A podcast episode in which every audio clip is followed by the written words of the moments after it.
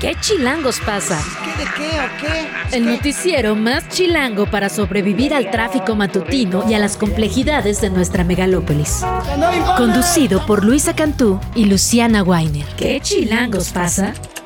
La información necesaria para amanecer, sobrevivir y disfrutar en la capital del país. Queremos que ustedes gocen. Música para bailar, señor. Aquí comenzamos.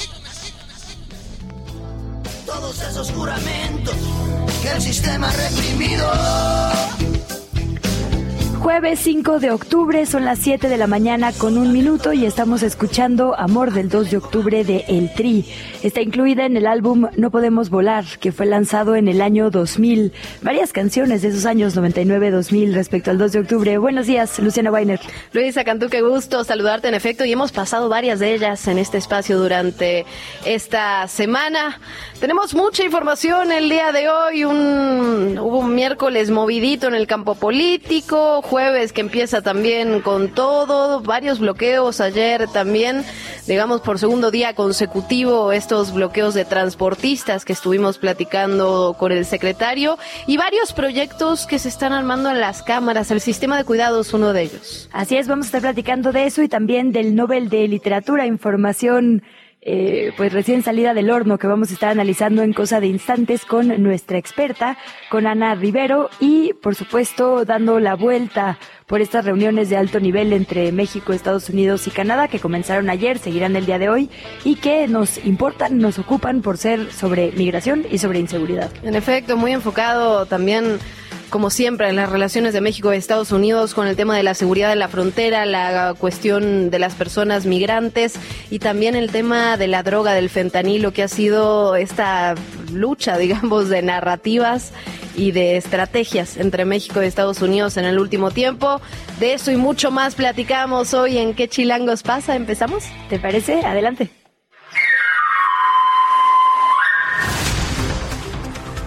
Ya lo decíamos, las autoridades de México y Estados Unidos iniciarán el diálogo hoy a las 10 de la mañana. El eje principal de las pláticas será reforzar la seguridad para evitar el tráfico de fentanilo.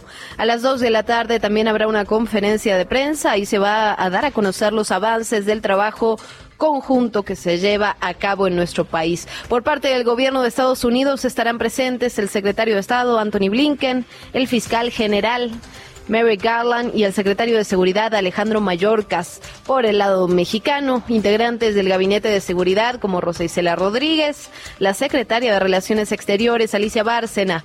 A su llegada a México, Blinken dijo que las amenazas que enfrentan nuestras comunidades no pueden ser abordadas por un solo país. Aseguró que los desafíos compartidos requieren también soluciones compartidas. Ayer por la tarde, Alicia Bárcena participó en una reunión híbrida sobre migración con Anthony Blinken, con el ministro de Relaciones Exteriores de Colombia, Álvaro Leiva, y con la ministra de Relaciones Exteriores de Panamá, con Janaina Tehuán. Por cierto, todo esto mientras nos levantamos con la noticia de que Biden dio luz verde para reforzar el muro en la frontera con México en esta pues crisis migratoria, así lo reportan los medios de comunicación. La administración demócrata deja sin efecto 26 leyes federales que permitirán al gobierno construir 32 kilómetros de valla al sur de Texas. Pero bueno, ya están por acá conversando, vamos a dar una actualización un poquito más adelante. Por lo pronto y en otros temas, ayer Luisa María Alcalde, la secretaria de Gobernación, acudió a comparecer a San Lázaro ante diputadas y diputados. La oposición se fijó o se enfocó, digamos, en los temas de inseguridad. Por ahí le reclamaron los feminicidios, el número de homicidios, masacres. El momento más viral fue este, esta, pues este reclamo que hizo la periodista Edna Giselle. Si te parece, la escuchamos. Después de escucharla, la verdad es que a mí me gustaría que me invitara al México que usted describe. Y entonces no se llamaría México, seguramente se llamaría Pejelandia o algo así, pero no México. Porque parece que ustedes están, eh, están aceptando y están normalizando la violencia, los crímenes, las masacres, las mentiras, las cuotas con la delincuencia organizada. En respuesta, Luisa María Alcalde dijo que en el 2024, el año que viene, el gobierno está previendo que se duplique el presupuesto para la Comisión Nacional de Búsqueda. Se prevé un monto de 2.768 millones de pesos. Dijo que el gobierno de Andrés Manuel López Obrador ha elevado en 134% el presupuesto para buscar a personas desaparecidas. Sobre Ayotzinapa también habló. Luisa María Alcalde dijo que el segundo informe que acaba de presentar el subsecretario Alejandro Encinas, a quien arropó bastante, por cierto, en, esta conferencia, concluyó que agentes del Estado de alto nivel participaron en la construcción de la llamada verdad histórica y que esta administración ha detenido a 132 personas, a 41 integrantes de la delincuencia organizada, a 71 policías federales, estatales y municipales, a tres altos funcionarios de la FGR, incluido al ex procurador. Bueno, y en el campo político se agruparon bastantes diputados simpatizantes de Marcelo Ebrard, pero también de Ricardo Monreal. Los legisladores identificados con Monreal se unieron al llamado de este bloque marcelista que hay en San Lázaro para sumar un total de 47 legisladores que están buscando la reasignación de hasta 50 mil millones de pesos del presupuesto 2024, sin tocar evidentemente ni los programas sociales ni los proyectos estratégicos del presidente López Obrador. Los diputados están buscando modificar el destino de una parte del presupuesto en materia hidráulica para destinarlo a carreteras, al campo, a salud, a tecnología. Ya empieza esta lucha por el presupuesto cada vez más aguerrida en las cámaras y por cierto, Marcelo Ebrar, que ya lo seguiremos platicando, ahí es donde parecería que tiene el pequeño capital político que le queda. Sí, totalmente, lo decíamos aquí desde el principio, la única carta de negociación que tiene es esta, entonces ya la está usando. Por cierto, el presidente nacional de Movimiento Ciudadano, Dante Delgado, negó que su partido y el ex canciller Marcelo Ebrard estén en conversaciones para definir un proyecto político conjunto para el 2024, pues que le vayan a postular, ¿no? que Movimiento Ciudadano vaya a postular a Ebrard. En una breve entrevista por ahí con los medios de comunicación, en lo que llamamos un chacaleo, el líder naranja destacó que Ebrard ha sido un funcionario con el que ha tenido relaciones de trabajo, por ahí incluso dijo, sí, la última vez que lo vi fue cuando vino a comparecer ya como más bien en su papel de canciller, pero dijo que en las definiciones políticas no ha habido un acercamiento todavía. Tampoco dijo que no les interese postularlo, ¿no? Que fue lo interesante. Como que dijo, bueno, no, sería irrespetuoso si él está en su proceso con Morena, que nosotros nos metamos ahorita. Entonces vamos a esperar a que él concluya su proceso. Y al final dice, está abierto para todos, Movimiento Ciudadano, entramos todas y todos. Exactamente. Interesante. Pues vamos a escucharle. No he sostenido una plática en ese sentido, pero tanto insisten que lo voy a tener que buscar. Lo que les puedo decir es que eh, están a salvo todos los derechos de Samuel García y están en posibilidades de participar todas las personas que cumplan con el alcance de los acuerdos adoptados bueno, por otra parte, también el Tribunal Electoral del Poder Judicial de la Federación declaró que por unanimidad de votos que la Comisión Nacional de Honestidad y Justicia de Morena no fue omisa al tramitar la queja presentada por Marcelo contra el proceso interno de selección del candidato presidencial para el 2024. Ayer la Sala Superior del Tribunal avaló ya este proyecto que realizó Reyes Mondragón, el, el magistrado presidente en el que propuso declarar que Morena no incurrió en ninguna falta. En tanto, el dirigente de Morena, Mario Delgado, obviamente reiteró que Marcelo Ebrard tiene las puertas abiertas del partido. Marcelo, mientras tanto, estaba en un evento que se estaba realizando en Tijuana, justo para hablar del Día de Muertos y le preguntaron si sigue o no siendo del partido, si sigue o no sigue en Morena. Y Ebrard dijo que Morena está en una encrucijada porque él trabajó en la construcción de este proyecto de nación y están en contra de estas prácticas. Bueno, interesante. Lo, ayer cuando salió el comunicado, debo decir que eh, lo platicábamos en el grupo, ¿no? De pues, qué pasó, ya el tribunal decidió. Lo cierto es que es una decisión menor. Está todo, todo recae, digamos, sobre la Comisión de Honestidad y Justicia de Morena habrá que esperar, habrá que seguir esperando a ver qué pasa con eso. Sin embargo, tengo la sensación, ¿no? Poco a poco se va como enfriando, enfriando el tema de Marcelo Ebrard. Cada vez es más difícil imaginarse una candidatura posible, viable o, que realmente tenga algún tipo de posibilidad en el 24. De hecho, ayer ponía él a las 10 de la noche un mensaje en Twitter X que decía aclaración. Mi recurso en el Tribunal Electoral obligó a la Comisión de Honor y Justicia de Morena a admitir la queja que habíamos presentado desde el 10 de septiembre. Fue un éxito, lo cual pues es una lectura peculiar.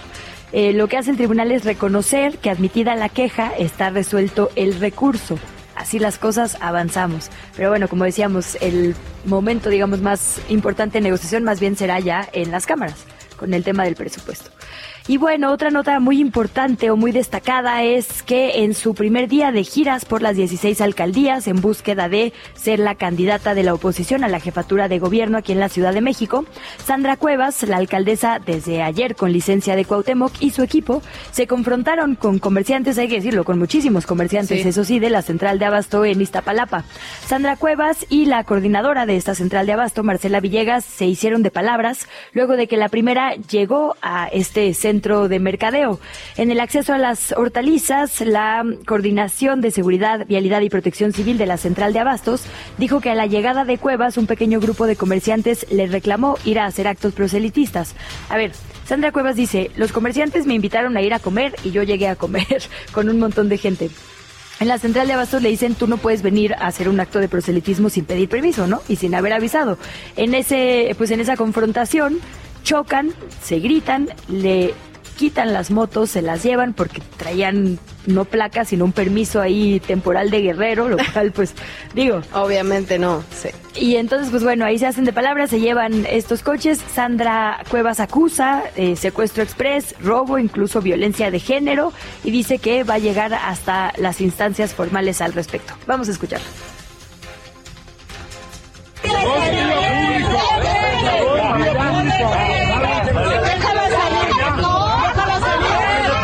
Están secuestrando, ¿eh? Sí,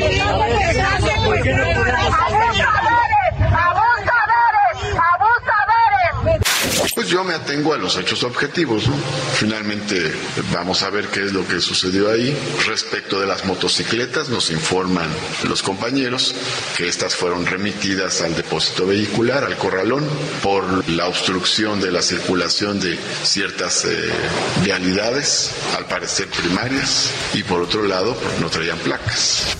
Esa última fue la voz del jefe de gobierno, Martí Batres. Y por cierto, ya decía después Marcela Villegas, la coordinadora de la central de Abasto, que una persona sí fue por su moto, es decir, se las quitaron, pero podían ir por ellas al corralón. Pues sí, sí, sí. Y solo una de ellas porque no estaban digamos, ahora sí que a Sandra Cuevas le pasó lo que es eh, un Sandra Cuevas. Literalmente, exacto, lo que Sandra Cuevas reclama. Y ahí nada más, pues sí es importante decir, digo, nosotras como reporteras lo sabemos, pero quizá la gente no. Si tú vas a hacer cualquier tipo de acto en cualquier tipo de mercado de la ciudad, claro que tienes que pasar por la administración a pedir permiso. De ahí a cómo se hicieron las cosas, también hay un margen de discusión. Sí, claro, una cosa no quita la otra. De hecho, hasta el mismo jefe de gobierno, Martí Batres, dijo que, o sea, puso todo este contexto, habló del tema de las placas, sin embargo dijo que iba a seguir investigando, que le iba a instruir a la Secretaría de Seguridad Ciudadana que investigue qué fue lo que pasó, si realmente hubo una agresión o no la hubo, así tal cual. Sí, también Sandra Cuevas señalaba un tema de género, ¿no? Así como si me pusieron muy acá porque era yo.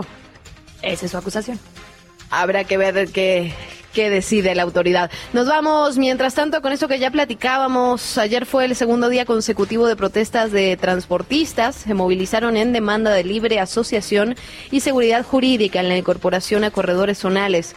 Un contingente de trabajadores del volante cerró la circulación de carriles laterales de Zaragoza. Esto frente ahí a la estación del metro Peñón Viejo. Tenían la intención, ellos querían marchar hasta el Zócalo para llevar sus demandas justamente al jefe de gobierno capitalino pero tuvieron tres horas de marcha sobre la calzada Ignacio Zaragoza y después terminaron liberando esta vialidad a la altura de Anillo Periférico bajo las amenazas de volver a paralizar Chilangolandia si es que sus peticiones de seguridad, entre otras, no son escuchadas. En otra nota, la Procuraduría Federal del Consumidor, la Profeco, ya tiene nuevo titular. Esto luego de que el presidente Andrés Manuel López Obrador nombrara a David Aguilar Romero para que encabece esta dependencia desde ayer, miércoles 4 de octubre. La designación de Aguilar Romero se da en sustitución de Ricardo Sheffield, quien, como sabemos, renunció a su cargo para buscar la candidatura de Morena a la gubernatura de Guanajuato. David Aguilar se desempeñó desde diciembre del 2018 como coordinador general de Educación y Divulgación de Profeco, dirigió la revista del consumidor y fue el encargado de presentar en algunas mañaneras del presidente secciones como el quién es quién en los precios y quién es quién en el envío de dinero. Bueno, hemos estado platicando sobre el crimen organizado y estas tácticas de reclutamiento forzado de personas y justamente, justamente nos tenemos que ir hasta Zacatecas porque allá diferentes fuerzas especiales realizaron este operativo en el que rescataron a 15 personas. Estaban secuestradas en una zona serrana del municipio de Fresnillo, justo en ese lugar donde en los últimos meses se han visto una cantidad brutal de hechos violentos. El fiscal del estado, Francisco Murillo, informó que los captores tenían justamente esclavizados a estas personas, estaban realizando trabajo forzados en la construcción de campamentos e infraestructura delictiva. El operativo especial se inició gracias a un aviso de pobladores rurales que notaron la presencia sospechosa de personas armadas, estaban en un predio, los vecinos lo vieron y realizaron la denuncia. Antes de llevar a cabo este rescate, los delincuentes se enfrentaron a las fuerzas de seguridad, obviamente no quería que entren a las casas, que descubran a los secuestrados, pero se vieron superados en números y los delincuentes huyeron hacia la sierra, abandonaron a las víctimas. La mayoría de estas personas que ya fueron rescatadas están ahora con sus familias y se encuentra un operativo especial para su protección porque justamente lo que preocupa es qué vendrá después. Página en blanco. Descubre tu próxima lectura o una aventura con Ana Rivero.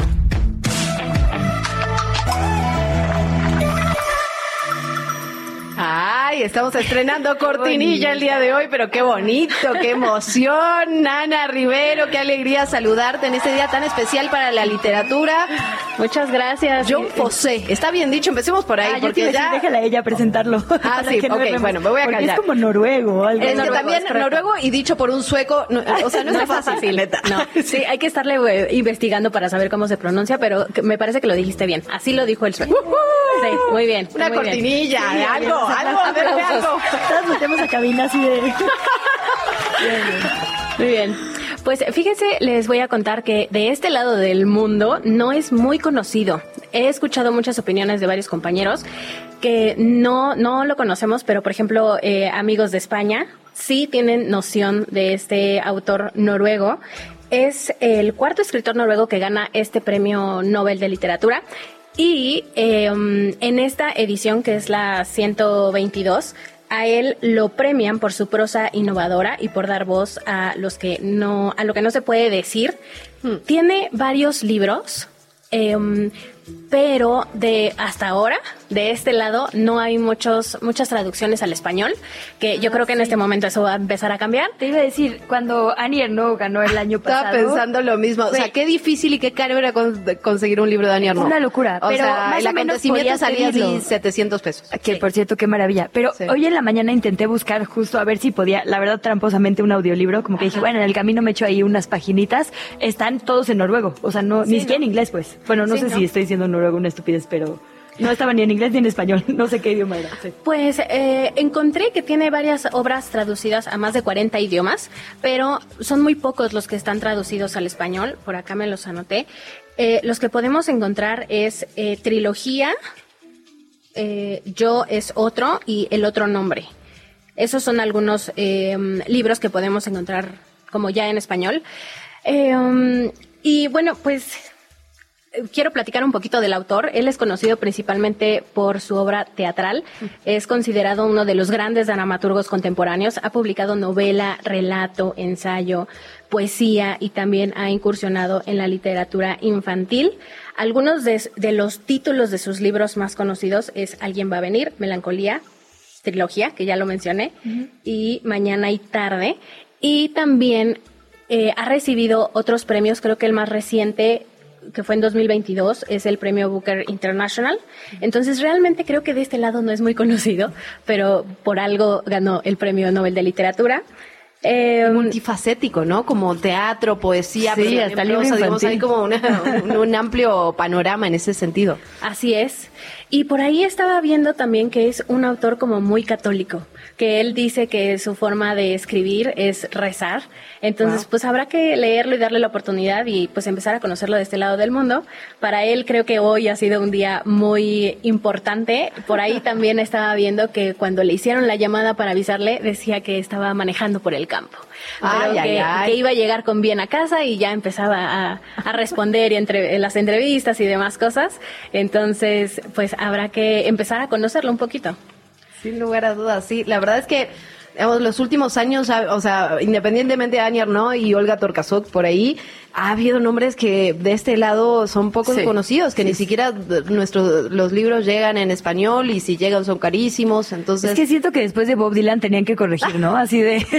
bueno, ahora vamos, ¿no? Sí, la verdad es que este premio ha sido siempre muy polémico, ¿no? Por este tipo de, ganadores que a veces que, que pues no, no, no, o no conocemos o decimos cómo es posible, ¿no? Y Shiguro sí ganó, ¿verdad? Hace algunos años. Sí, final, sí, 17. 2017. Ahí Luisa Cantú. Yo tengo la lista abierta, obviamente. No es que me lo sepa de memoria, pero ya por supuesto. Debía haber dejado la yo venía acá muy... Sí, claro, claro. En el Dime qué año lo quieres. recuerdo bien, exacto. Pregúntame los últimos 20. Aquí, Wikipedia me va a ayudar. y bueno, Murakami no ganó una vez más. Así Una ayer vez decíamos, eh, lo, lo único que podemos tener cierto O sea, Murakami me divierte mucho, pero la verdad es, a ver, no ganó Borges, va a ganar Murakami, de verdad. ah, de lo verdad, compañeras. O sea, hay, hay, hay muchos molestos por eso, pero pues no sabemos. Es que, por ejemplo, ayer eh, que todo el mundo estaba con sus apuestas, hasta el nombre de Stephen King estaba en, en, en, en la lista, ¿no? De, de los favoritos. Hay, había muchos este, autores que de este lado no conocemos, pero que, pues sí, están como ahí esperando a ver si, si tienen este, este premio. Mi madre me leía Stephen King cuando yo era chica. Sí. Eh, Eso explica muchas cosas, pero yo tenía cinco, seis, siete, o sea, leía estas historias de terror, pero no va a ganar el Nobel, perdón mamá, no va a ganar Pues el Nobel, era no un poco manera. esa discusión con Bob Dylan, ¿no? Como realmente, Bueno. ¿qué es lo que se mide? ¿El impacto de las letras? Eh, ¿La técnica? Tú, tú dinos, Ana. Pues es que se supone que sí, o sea, es como, como esta, la, la, la escritura, ¿no? Y, y lo que impacta, pero la verdad es que siento que Bob Dylan, pues no, no tenía nada que ver aquí. Y han hecho un intento, ¿no? Como en los últimos años para tratar de, obviamente, equilibrar un poquito la balanza, porque la verdad ganaban puros hombres, para Sí. variar, Pues sí. Ah, sí. Y en los últimos años Hombre, han tratado de, de dar esta luchita, ¿no? De Sí. tratar de ser un poquito más... Exacto. De hecho, eh, por ejemplo, aquí eh, tengo anotado que eh, hombres, van 103 hombres que ganan el premio Nobel de Literatura y solamente 17 mujeres. En los últimos años es que ha tratado de irse equilibrando. Sí, y han sido también- como 16, ¿no? En los últimos Ajá, años, sí. seguramente. Incluso nos dicen por acá también una persona migrante, por ejemplo, ¿no? El caso de, no lo voy a poder pronunciar, pero eh, ha habido, digamos, en otros contextos sociales tratados de también ser un posicionamiento político, ¿no? Exacto. Radio Chilango.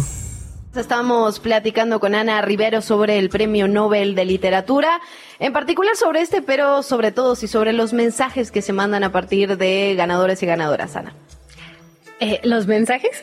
Sí, O sea, los mensajes que quiere mandar la academia, ¿no? políticos, ajá. Como esto que decíamos de más mujeres. Ah, sí, Aunque claro. ahí la verdad es que deberían voltear a ver un poco más a Latinoamérica también. Sin duda. Sí, Desde Vargas Llosa. Ay, sí, ya con mi lista yo bien acá. Le vamos a mandar sugerencias, ¿cómo no? Sí. Pues sí, aparte, en los últimos años, aparte de que han tratado de ser eh, equitativos respecto a género, también han tratado de ser equitativos respecto al lado del mundo, ¿no? Si se han fijado en los últimos años, ha, ha sido como un pelotear entre los continentes para que también como que esté más distribuido y no se vea este cierto balance hacia el otro lado. Exacto, sí. Sí, es cierto, es cierto. Ahora, platicando un poco sobre la lista, ayer precisamente en internet estábamos todos haciendo nuestras apuestas y algunos de los autores que, que estaban eh, en la lista, obviamente era Murakami. Él, eh, lleva años El Leonardo esperando. DiCaprio de los No pasar, no bueno, pasar. hasta allá él rompió la maldición. Pero sí, bueno. hasta Leonardo ya Sí. pudo y Murakami no se le hace. Eh, también había eh, un autor que se llama Salman Rushdie. ¿Cómo? Rushdie, sí, tal cual. Eh, Bueno, no lo sabemos, pero así lo pronunciamos aquí. Así lo pronunciamos. Sí, sí, sí, Así lo, correcto. así lo hemos adoptado. Exacto. que él ha sido eh, perseguido por su libro Los versos satánicos, que lo escribió en 1988. Ha tenido que esconderse por amenazas de muerte por los eh, fundamentales islámicos. Y el año pasado, el 12 de agosto, hubo, tuvo un intento de asesinato, perdió un ojo y la movilidad de una mano, pero sobrevivió. Y bueno, también él estaba por todo este tema entre los favoritos a, a ganar el premio Nobel. Em, como dato, por si alguien lo quiere leer, la ulti- su última novela es Ciudad Victoria. Luisa, tú me habías dicho que estabas leyendo, que leías absolutamente todo sobre A mí ella. me gusta mucho, es un personaje sin duda polémico y digo, sí es de origen indio, digamos, pero la verdad es que dio clases en el MIT, o sea, sí, es, como de estos profundamente migrantes ajá. estadounidense, ¿no? Y la verdad es que em, como británico-estadounidense, ¿no? Es de estos Británico, migrantes, pero sí. eh, A mí me gustó en particular uno que se llama eh, La Encantadora de Florencia y después tiene este que es como de cuentos, que también, digo, obviamente todos los suyos son como los simbolismos, las metáforas, ¿no? Que es como las mil y una noches más uno, que es como dos años, no sé cuántos días, no sé cuántas horas, que a mí me han parecido, o sea, una manera de narrar espectacular, ¿no? Y, por ejemplo, en eh, La Encantadora de Florencia es esta historia como pues la perspectiva de una especie de femme fatal, pero pues obviamente con una visión no occidental, que esta princesa y todo lo que pasa alrededor. Eh, y me gustan mucho como ciertos pasajes que, que como que te lleva la imaginación muy bien. Está eh, la esposa imaginaria con miedo de dejar el castillo, por ejemplo, que es una metáfora a las mujeres invisibles, ¿no? Que es como, si cruzo las puertas voy a desaparecer porque solo existo para que él me vea. O sea, tiene como estas figuras que a mí me gustan muchísimo y que creo que son, digo, por supuesto su trayectoria, digamos, política, muy cuestionada obviamente por Oriente, con razón creo yo también, ¿no? Por ponerse, digamos, de un lado pues contrario en ideología en algunas ocasiones, eh, pero las formas, digamos, de escritura a mí siempre me han impactado mucho, ¿no? Es de esas veces que estás leyendo y sientes como el... ¡oh! En Justo el ya lo corazón. escuchaba Mariana Enríquez, que me parece maravillosa, que decía, ¿no? Como a mí, a mí no me cuesta nada separar a la obra eh, del artista, ¿no? O sea, a mí, no ella decía. "No, a mí no me cuesta nada. Este hombre fue un feminicida, mató a su esposa, pero su literatura, qué cosa. Yo decía, wow. ¿Tú qué No, dices, es- Ana? ¿Qué, Es qué que, polémica? sí. Sí, es que es bien complicado porque un autor te puede caer mal, pero su libro es tremendo. Entonces, este, o sea, sí, sí es, es, es un tema un poco complicado cuando no, eh, cuando no estás de acuerdo con el autor, con sus ideologías, pero pues su trabajo es otra cosa, ¿no? Sí, o, o ha hecho cosas terribles, digamos, y de eso estamos, estamos llenos en la literatura, en la música, el cine, el arte, en el cine, ¿no? Aunque yo ahí sí hay como de esta onda, en, por ejemplo, en periodismo decimos, bueno, es que algunos hombres señalados siguen su vida como si nada, ¿no? No hay ningún tipo de consecuencia. Un poco esto es también con los autores, con los cineastas, ¿no? Como de, híjole, aunque sea, podría haber ahí algo de consecuencia. Entonces, no lo sé. Yo todavía Yo- no me sí, decido. yo también, a mí también me parece problemático, pero la escuchaba a Mariana y decía, wow, Sí, una digo, seguridad. Creo que él en general, de hecho, no es ni siquiera tan problemático. Pero bueno, ya, Sí, ya, no, ya ese no, es otro tema. Pero es una es. gran, claro, una gran discusión. y bueno, ya sabremos qué se discute sobre John Fosse, porque Así es, pues ya empezaremos a seguramente a tener muchísima más información en redes sociales. Eh, por mi parte también me voy a poner a investigar un poquito más para conocer al autor. Eh, entonces, pues bueno, pues ya estaremos compartiendo más información del autor, de sus libros, reseñas, ya nos pondremos a leerlo para conocerlo también de este lado. Y llegarán más baratos y en español, lo cual es una, es una buena noticia. Esperemos. Pues lo que decías de que el acontecimiento se agotó completamente, ¿no? Después de... A mí en mi cumpleaños me regalaron así todos, de pura pasión, el acontecimiento, todos estos que son las pequeñas como autobiografías de Annie Arnaud. Eh, y yo lo había intentado buscar y te digo, o sea, el acontecimiento estaba bueno, como 800 pesos. Sí, yo lo pedí por Amazon y la verdad estuvo carísimo, Sí, pero lo sea, valió. sí. Ay, sí. Ay, sí. Y después agotado. ¿están de acuerdo? Sí, sí, ya no sí, lo de que importado, por eso. Sí, Sí. no, terrible. Pero bueno, pues ya veremos entonces de tu mano, por supuesto, Ana, y te vemos en tus redes, que imagino estarás subiendo las reseñas. Sí, exactamente. ¿Otra vez? Eh, BookFanMX en Instagram, en TikTok, en YouTube, Facebook, En todos lados. todas, ahí te buscamos. Así es. Ana, gracias. Muchísimas gracias, por venir a Sí, la, a la cabina. Ah, muchas gracias, me encanta. Yo encantada de estar acá. Te vemos muy pronto. Gracias, Ana. Gracias, bye. La entrevista. ¿Ya estás grabando? Muchísimas gracias por seguir con nosotras en qué chilangos pasa y nos interesa saber qué chilangos pasa y qué pasa en este país con el sistema de cuidados. Una discusión que decíamos eh, deberíamos tener todas y todos en la mira y que desafortunadamente hace unos días se opacó por esta filtración de Sí. audios y demás y ya no nos permitió ponerle la atención debida. Pero por ello agradecemos muchísimo la comunicación de la senadora Patricia Mercado para hablar todo lo que hay que hablar al respecto, que es muchísimo. Senadora, muy buenos días y bienvenida. Buenos días a las dos, Luisa, Luciana. Muchísimas Aquí gracias. Senadora, por estar con nosotras esta mañana. Han salido los datos del INEGI que nos dan un poquito más de luz sobre esta problemática. Y, y también pensando un poco en este Sistema Nacional de Cuidados, que es algo que venimos arrastrando desde el 2020, si no me equivoco, al menos ya como una propuesta firme, pero que se ha estado aplazando y aplazando y aplazando. Senadora, ¿por qué no se logra? ¿Por qué no se logra el consenso? Parecería algo que nos beneficiaría a todos y a todas, ¿no? Bueno, porque hay una parte, creo que, eh, o sea, sobre todo, creo que hay una parte de, pues que de alguna manera no ve tan grave, ¿no? No ve tan grave y por eso la importancia de esta encuesta del INEGI que salen ayer los datos. Pues no ve tan, tan grave la división eh, sexual del trabajo, donde las mujeres hemos estado en cuidados sin remuneración y trabajo doméstico y los hombres pues en, el, en, en lo público, ¿no? En el trabajo remunerado y tal. Entonces, no ven tan grave esta, esta situación y porque siempre que se genera un derecho, pues tiene que haber un presupuesto, ¿no? Para poder que las personas accedamos a ese derecho. Entonces, la reforma constitucional, la reforma constitucional que se hizo ya hace tres años en la Cámara de Diputados y que en el Senado no hemos logrado construir acuerdo, pues reconocen el artículo cuarto el derecho al cuidado, ¿no? Entonces, si tú generas el derecho al cuidado, entonces ya no es una responsabilidad cultural, digamos, de las mujeres, ¿no? Por, el mandato de género de que nos toca cuidar, de que las mujeres nada más por ser mujeres ya estamos especializadas en cuidados y esa es nuestra responsabilidad al interior de las familias, al interior de las comunidades. Entonces,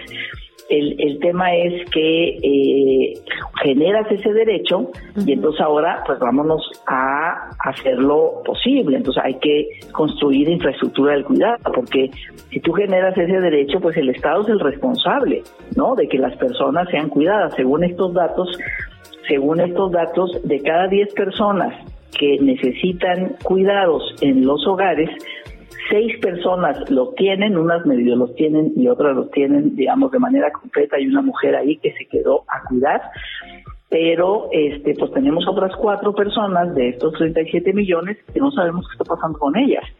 ¿Por qué? Pues porque nadie asume la responsabilidad. Seguramente no, son adultos mayores que no, no tienen quien los cuide, este, eh, con discapacidad o, o, personas con algún tipo de enfermedad que están en sus casas que no tienen quien los cuide y el Estado no se hace responsabilidad. Pues si no tuviste una mujer que te cuidara, pues no es responsabilidad mía, ¿no?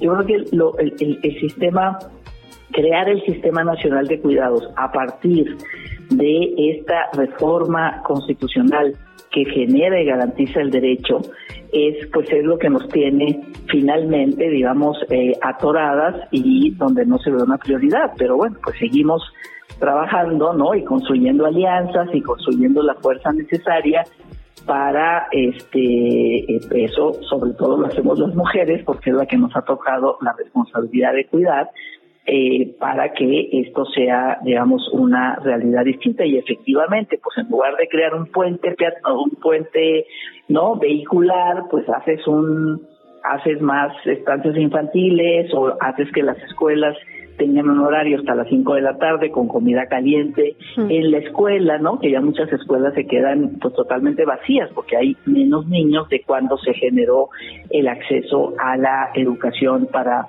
para todos los niños y niñas, ¿no? Que efectivamente ya están en esta en esta realidad. Entonces, pues ¿por qué no se ha hecho? Me parece que son todas estas este pues todas estas circunstancias y bueno, pues yo espero que en el próximo sexenio porque pues sí hay una actividad, ya tenemos la iniciativa, ya sabemos cómo qué tipo de instituciones tienen que estar en este sistema sistema nacional. El Mujeres hizo un, tiene, eh, sacó hace como 13, no, como ya como un mes, un poquito más, un mapa, ¿no? Un mapa donde tú te metes a esta, te metes a este mapa de cuidados y puedes saber si tú necesitas que un adulto mayor pues todo el día esté cuidado mientras los, los otros integrantes de la familia se van al trabajo remunerado, pues ahí puedes buscar, ¿no? A, qué tan lejos está de tu domicilio, si es privado, si es público, qué condiciones tiene. Bueno, es una manera por lo menos de, de iniciar, ¿no? Me parece muy importante este mapa porque es como, a ver, si hay servicios de cuidado públicos y privados, tenemos que conocernos para que las conocerlos para que las personas que necesitan cuidado aunque estén solas puedan ir a esos a esos a esos este, lugares y las y las mujeres son para los niños lo que dice esta encuesta ayer es que el 96% de los niños y niñas hasta los 6 años están cuidados o por una mujer que puede ser su madre o por su abuela ¿no? Esta, este, este cuidado está así y que la gran mayoría de las mujeres que están cuidando dicen que les gustaría un trabajo mm. remunerado, pero que no lo pueden tener pues porque tienen esta responsabilidad. Sí, justo, eh, Patricia, senadora, el otro día me contaba una una legisladora también que es muy sintomático, digamos, lo que pasa en la propia Cámara, que es un reflejo, un espejo de lo que pasa en el país, cuando hay, por ejemplo, una sesión tarde, ¿no? Cuando se tienen que quedar a discusiones en la madrugada, que están todas las legisladoras en friega llamando a su casa, organizando que las niñas, los niños, adultas mayores y demás que están en sus casas cenen, se acuesten, coman, ¿no? Como que, y los hombres están sentados en sus curules como si nada. Y me decía, es que claro, es muy sintomático cómo se toman decisiones porque están acostumbrados a que no les atraviesen cosas que a nosotras sí y al resto de la población sí. Y en este sentido, esto que dices de pues que no sea una prioridad es verdaderamente una locura y que no escuchen a sus compañeras también, ¿no? Es una locura. Entonces, el llamado de atención, digamos, a los legisladores, porque además es un tema que nos atañe a absolutamente todas las personas. Sí es por la dignidad de las personas que merecen y son, digamos, por derecho sujetas de cuidado, pero también porque es una especie de círculo virtuoso. Si tú le das justo la oportunidad a una mujer de tener trabajo remunerado, además del no remunerado, pues va a ser productiva para tu economía si tú le das garantías a las infancias de que van a crecer con todos sus derechos, pues va a haber mejores jóvenes en un futuro, ¿no? Es decir, eh, que no tengan problemas de salud, que haya que atender. Es como la crianza, la primera infancia, los cuidados es la base de la pirámide para un mejor país. Así es, otra de las de las eh, ya iniciativas eh, votadas por todos los grupos parlamentarios en el Senado, en la Comisión de Trabajo donde yo estoy, en el Senado eh, hace ya más de dos años votamos eh, los permisos paternos, por ejemplo, ¿no? Los permisos paternos hasta cuatro semanas y luego hasta que las criaturas tengan cuatro años poder negociar con las empresas e impulsar los, el trabajo híbrido, ¿no? El trabajo no necesariamente en el centro de trabajo para que efectivamente los hombres pues puedan estar más cerca de sus criaturas hasta los cuatro años, ¿no? Ahora que eh, tenemos que hacer esto de la 3 de 3, ¿no? De, que no puedan ser funcionarios o no puedan ser candidatos eh, los hombres que deban pensión alimenticia y tal. Entonces, decir, pues sí, o sea, vamos a, atacar el problema desde el inicio. Ellos necesitan estar en el nacimiento de sus criaturas para hacer pues un vínculo como el vínculo que hacemos las mujeres en el nacimiento de nuestras criaturas, ¿no? Que también los puedan hacer ellos. Y tampoco, o sea, tampoco pasa porque también ahí estamos discutiendo con los empresarios, ¿no? Y, con los legisladores de decir, este, ¿cómo le hacemos? O sea, ¿cómo sí eh, podemos pasar esto de aumentar los permisos paternos? Que los hombres necesitan también cumplir sus responsabilidades cuando, este, cuando nazcan sus eh, criaturas en cualquier tipo de relación, digamos, de relación que, que tengan. Y tampoco pasa, ¿no? O sea, como que no, esto no es una cuestión este, importante eh, y, para, para pues lograr digamos este, también los acuerdos. Esto esto le tocaría a las empresas pero el sector privado tiene que entrarle también al tema de los cuidados. Cuando hablamos de que es el estado el responsable de los cuidados hablamos del estado completo no mujeres hombres familias comunidades sector privado por supuesto el sector público. Entonces, eh, pero ahí está también, ¿no? Entonces, bueno, pues eso, eso lo que nos hace es que necesitamos construir pues mayores alianzas, mayores, así como logramos la paridad y ya estamos las mujeres en diferentes eh, espacios y eso sin duda, digamos, ayuda a avanzar en ciertas, en ciertas agendas, pues ahora cómo podemos construir las alianzas que a lo mejor no serán no serán entre todas las mujeres, sino alguna parte de las organizaciones, del movimiento, de las asociaciones de, empresarias, sindicatos, este, para poder movilizar pues esta, esta agenda, porque está muy ligada al trabajo. Tenemos brecha salarial, ganamos menos las mujeres, sí, ganamos menos, según esta encuesta, ¿no? También tenemos todos los datos de que las mujeres este, van a trabajar tres horas o cuatro, digamos, en, eh, diarias, pues porque tienen que regresar a hacer sus trabajos de cuidado. Entonces estamos también, ¿no? Estamos ahí eh, sin, sin, sin aprovechar, digamos, esa gran fuerza de trabajo que son las mujeres, mujeres que ya incluso son universitarias, ¿no? Que han sacado sus, eh, pues sus, mejores incluso promedios, ¿no? En las universidades y bueno, pues se están cuidando porque no pueden desarrollar sus, eh, pues sus conocimientos, ¿no? En la espera en la espera remunerada. Entonces, el reto es un reto grande. eh, podemos empezar, ¿no? O sea, empezar reformando algunas legislaciones, reconociendo estos derechos y vamos viendo en el tiempo, pues cómo vamos haciendo las inversiones adecuadas para este tema. Por ejemplo, tenemos como 500 presidentas municipales, ¿no? Entonces decíamos, híjole, si cada presidenta municipal dijera, ¿sabes qué? Yo voy a hacer una cosa. En Guadalajara, por ejemplo, hay una guardería para hijos de policías.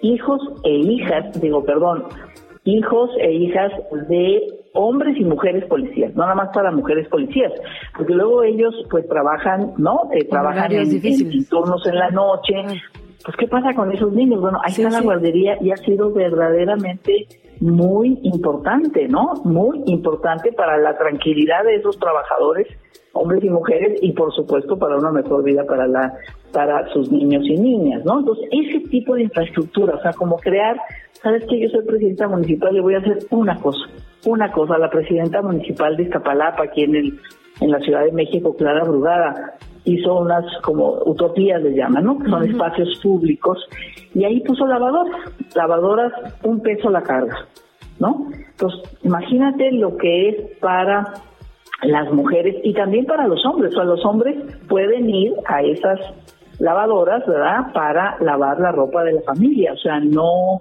no tienen que hacer otra cosa. Eh, eh, entonces, ese tipo de políticas que son, no sé, 10 lavadoras por cada espacio público, pues verdaderamente libera de tiempo a muchas mujeres. De eso estamos hablando y todo eso completa un sistema, ¿no? Porque a lo mejor, pues cada una de estas políticas las hacemos ya a nivel nacional en todos los estados, en todos los municipios, o pueden tomar, digamos, ejemplos, ¿no? De, de de, de, infraestructura y de servicios de cuidado este, para los diferentes, eh, los diferentes municipios. Entonces, bueno, pues en eso estamos porque efectivamente, pues ya es muy difícil, ¿no? Ya es muy difícil que en el tiempo que queda de esta legislatura podamos sacar adelante esta, esta, eh, estas iniciativas, pero bueno, pues las dejamos ahí, las dejamos ahí para continuarlas pues una vez que lleguen las próximas legislaturas. Y esperemos que sí se logre. Senadora, nada más preguntarle, hablaba recién sobre el rol ¿no? de la iniciativa privada. Han pasado varias leyes y están trabajando muchas más que los tocan directamente, ¿no? Pienso justamente en el tema de vacaciones, en el tema de las horas, que no se ha discutido, pero se discutirá próximamente, el Sistema Nacional de Cuidados también. ¿Cómo es este diálogo con, con las empresas, con los empresarios? ¿Han sido receptivos? ¿No tanto? ¿Cómo van esas negociaciones? Pues mira, por lo menos tenemos el diálogo, ¿no? Porque pues en general incluso ellos, los, el sector empresarial está, o sea, eh, eh, están permanentemente en una en una conversación tripartita entre trabajadores, este, empresas y gobiernos en la Organización Internacional del Trabajo. Entonces, y, y aquí en México también, es decir, el diálogo tripartita es un diálogo que todos, o sea, que hay como mucha cultura en ese en ese sentido. Y así lo hemos hecho, ¿no? Así así estamos en este momento. Ellos dicen, bueno, sabes que ya cambió la justicia laboral, ya pues no este, se reglamentó el outsourcing, tenemos ahora en lugar de seis días, doce días vacaciones en el año, tenemos permisos eh, permisos eh, paternos y maternos cuando los hijos eh, tienen tienen cáncer, digamos, en situaciones ya muy terminales, ¿no? Permisos con goce de sueldo, aunque eso lo paga no el sector privado, sino lo paga lo paga la seguridad social. Entonces, bueno, dicen, son como muchas cosas que hay que, pues que hay que esperar, digamos, a nuevas, a nuevas iniciativas. Pero bueno, pues digamos, pero sí estamos sentados en la mesa, ¿no? Sí estamos sentados en el sentido de, ¿sabes qué? Hay que moverse del lugar. Otra de las, de las que ya salió del Senado, está en Cámara de Diputados, es que las empresas mayores de 20 trabajadores se obligan a tener por lo menos el 5% de personas con discapacidad o por lo menos el 5% de personas mayores de 60 años. Entonces, que, que son acciones afirmativas, ¿no? No, no regalos, o sea, sin acción afirmativa, cuando las personas están capacitadas para el, el puesto, no importa, eh, el puesto no necesita, digamos, a una persona, ¿no? Que no tenga, por ejemplo, este, eh, eh, discapacidad motriz, pues si tiene todas las características que necesitas para el puesto, ¿por qué no contratarlas, no? Entonces hay un montón de, de millones de personas que están excluidas de la posibilidad de conseguir un trabajo un trabajo remunerado. Entonces estamos de que no, pero no me obligues con acción afirmativa, déjame que yo lo haga. Pues sí, pero tienes ya, ¿no? 30, 40 años y, y además el, desde el 2011 que el artículo primero constitucional cambió eh, para reconocer el derecho a la no discriminación y, no y no y no se ha avanzado en eso. Muy pocas empresas pueden dar cuenta de que han avanzado en políticas de inclusión. Entonces necesitamos obligar, o sea, necesitamos con las leyes obligar a que se den acciones afirmativas y que de alguna manera se, se digamos, lleguemos, eh, lleguemos a ellas, ¿no? Entonces, bueno, sí creo que hay, hay un, hay un diálogo, hay un diálogo, este, yo y como, por ejemplo, con la Cámara Española, ¿no? Donde, donde hay, ya van dos veces que voy a hablar con todos los empresarios eh, eh, de que, de que pues las políticas que tienen de mayor igualdad en, en España, pues también las puedan, las puedan desarrollar acá, ¿no? Y tienen interés en, escuchar y en efectivamente hacer estos, estos eh, este, avanzar digamos en estas en estas legislaciones no pero fíjate que también me parece importante esta esta encuesta porque uno de los datos que nos da es que el 95% de eh, los hombres dijeron este, que les gustaría estar pendientes del cuidado de sus criaturas. 95%. Pero también como hay, como que está habiendo un cambio cultural, ¿no? Un cambio cultural, este, que también, digamos, está tocando, ¿no? A los hombres en el sentido, y por eso lo de vacaciones, la reducción de la jornada laboral, o sea, el, el tema del tiempo de trabajo es un tema que está en la discusión y estamos hablando con los empresarios sobre eso, ¿no? ¿Sabes qué? Ya la jornada de ocho horas la tuvimos hace 100 años, hmm. ya la vida de las personas, la vida de las mujeres, la vida de los hombres, la vida de las familias, la vida colectiva ha cambiado en estos 100 años y tenemos que responder a una demanda que tiene que ver con el tiempo de trabajo y cómo cambiamos estos tiempos de trabajo. Está este dato que se hizo muy viral sobre la cantidad de papás que contestaron haber cambiado un pañal, ¿no? En esta generación y en la generación de sus padres y se triplicó. Entonces, como dices, el cambio de eh, postura tendrá que venir con acciones afirmativas, ni modo, ¿no? Y con, digamos, un empuje poderoso primero para después entonces ya normalizarlo. Eh, Patricia Mercado, pues muchísimas gracias. Es un tema que nos interesa un montón. Ojalá podamos seguirlo conversando. Ojalá lo veamos en las plataformas. Ojalá sea una propuesta y ojalá esto que han avanzado ustedes sea una realidad en siguientes periodos. Te mandamos un abrazo y bienvenida a estos micrófonos. muchas gracias, muchas gracias. Oye, esperemos que sigamos avanzando y además eh, que pues espacios como los de ustedes en, espacios como los de ustedes, pues este, se hable de estos temas para ir dando conciencia y para ir presionando para que sean una realidad. Muchísimas gracias. ¿eh? Gracias, muchísimas gracias. Buen día. Desde la redacción, chilango.com. Bueno, antes de irnos hasta la redacción de chilango.com, de alguna manera es importante esto que decía la senadora, ¿no? Las acciones afirmativas, un poco para tratar de subsanar las inequidades históricas que hay en el país y por eso las cifras son tan, pero tan importantes. Por ejemplo, 58 millones de personas son susceptibles de recibir cuidados en los hogares. Esta es una cifra que tiene que ver con personas con discapacidad o dependientes, con la población infantil de 0 a 5 años, niñas, niños, adolescentes de 5 a 17 y también las personas adultas mayores de 60 años y más. Eso es muy importante y no siempre lo, lo hablamos, no siempre está, digamos, en el eje de la discusión excepto para quienes cuidan, porque las personas que están en casa cuidando a una persona mayor lo tienen presente todo el día, en todo lo que hacen a toda hora, cuando duermen, cuando van a trabajar. 64.5% recibe los cuidados por parte de una persona de su hogar. Por eso lo que decía, a ver, es una responsabilidad del Estado, no tendría por qué asumir la otra persona que tiene, digamos, los mismos derechos que tú, ¿no? Tendría que el Estado garantizarte. Una elección y no Exactamente, una carga cultural que parecería inherente a las mujeres, ¿no? Porque además de todas estas y esto, digamos, es algo que se sabía, pero que ahora tenemos datos que lo respaldan, 75% de los cuidados corresponden a las mujeres e incluso de los hombres, del 24% de hombres que sí se ocupan del cuidado, mientras las mujeres le dedican en promedio 38.9 horas a la semana, los hombres, los pocos cuidadores que hay le dedican 30.6 horas. Y hay que decirlo mientras hacen todo lo demás, o sea, no es como que solo a veces cuidan, ¿no? Es, digamos, parte de una rutina que es casi una esclavitud para muchas mujeres. Perdona, y nada más apuntar lo que decías de acciones afirmativas. Claro, lo ideal sería que llegáramos todas y todos a una mentalidad de inclusión increíble, progresista, padrísima. En lo que eso pasa, la verdad es que sí hay que forzarlo, no hay más. Absolutamente, o sea, lo, lo que vienen a hacer es, digamos, tratar de equilibrar tantito, tantito la balanza. No estamos en ese lugar, si no, no serían tampoco las mujeres que están frente a las empresas, que están frente a, a los países, a los gobiernos que toman decisiones. Desde la redacción, chilango.com. Sí, ahora sí, nos vamos a conectar directamente con Edgar Segura y vamos a platicar desde la redacción de chilango.com sobre el Chinche Gate. ¿Qué ha pasado, Edgar? Estamos preocupadas, la verdad.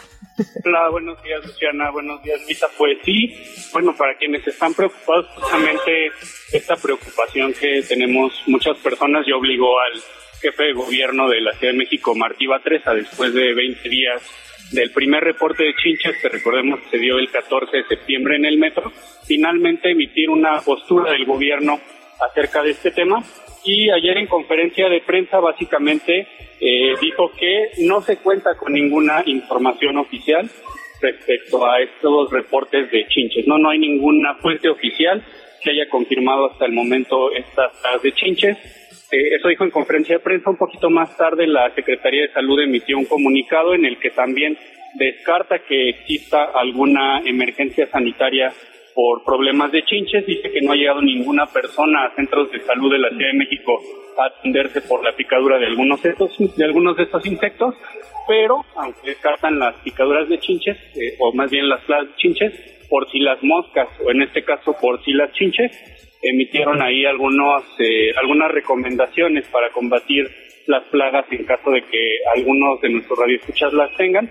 Eh, y las recomendaciones básicamente son cambiar sábanas y cobijas de forma semanal, eh, utilizar ropa de cama, lavar esta ropa de cama a temperaturas altas, limpiar libreros, escritorios, archiveros, cajones y, otros muebles.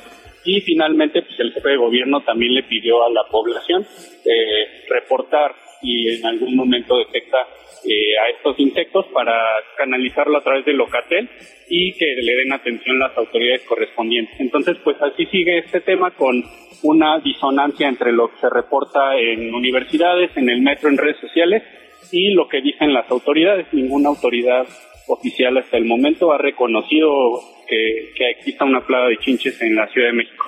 Es posible, me imagino, que le estemos poniendo más atención, ¿no? Eso pasa de repente, que a lo mejor hubiera sido algo que aislado nadie hubiera subido a redes, pero en este contexto, ¿sí? No, y ahora bien, también hay que decir que lleguen hasta los hospitales ya sería un ataque masivo de chinche. ¿no?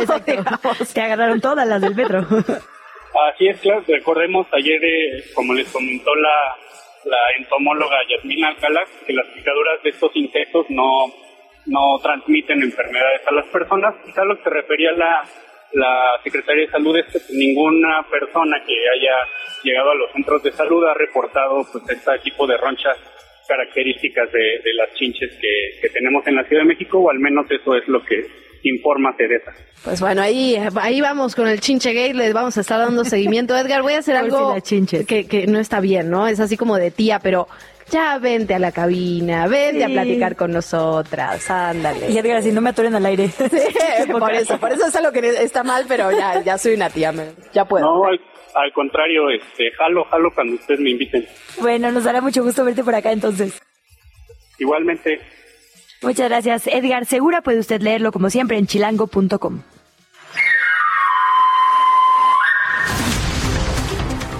Hace unos momentos aquí en ¿Qué Chilangos pasa? Platicamos con la senadora, con Patricia Mercado. Aseguró ella que el Estado es responsable de impulsar y construir una infraestructura de cuidados. Dice que hay avances significativos, pero aún hay muchos pendientes para legislar y garantizar los derechos de las mujeres, sobre todo, que son quienes se dedican en 75%, ya lo veíamos, al trabajo no remunerado de cuidados en lo particular. Le preguntábamos también por qué no ha pasado esta ley que se aprobó en, en el 2020 en la Cámara de Diputados. Ahí tomó cierto empujón, pero fue quedando congelada y congelada y nos decía algo muy claro para mí, ¿no? Necesita de un presupuesto y me imagino que no es un presupuesto bajo, ¿no? Si estamos hablando de un sistema nacional de cuidados y eso evidentemente ha hecho que pues a no todos les parezca importante, relevante o prioritario durante estos años decía que el, el, próximo sexenio ojalá se pueda lograr. Quizá es un tema de comunicación, ¿no? Habría que socializar las bondades sí. de un sistema de cuidados, porque parece algo,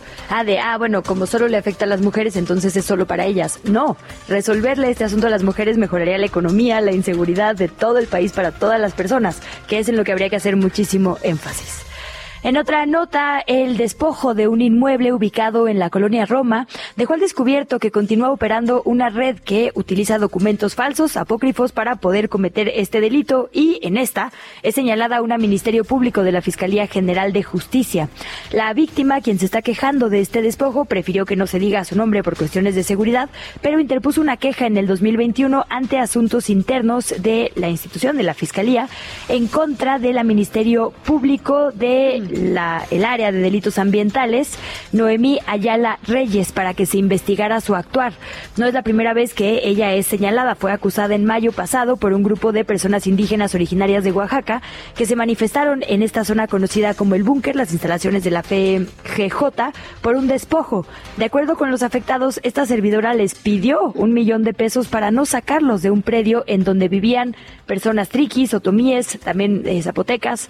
Entre los inmuebles presuntamente despojados o de donde la gente ha sido despojada a través de este modus operandi con esta MP, es decir, con la propia autoridad involucrada, está calzada de la Viga número 165, Paseo de los Laureles 278, Avenida Central 292, solo por mencionar algunos tenemos que volver a hablar de chinches porque por medio de la página de Facebook Alumnos Consejeros Esique, la comunidad estudiantil informó que este martes 3 de octubre alrededor de las 5 de la tarde se reportó la presencia de chinches en los salones de esa unidad académica del IPN.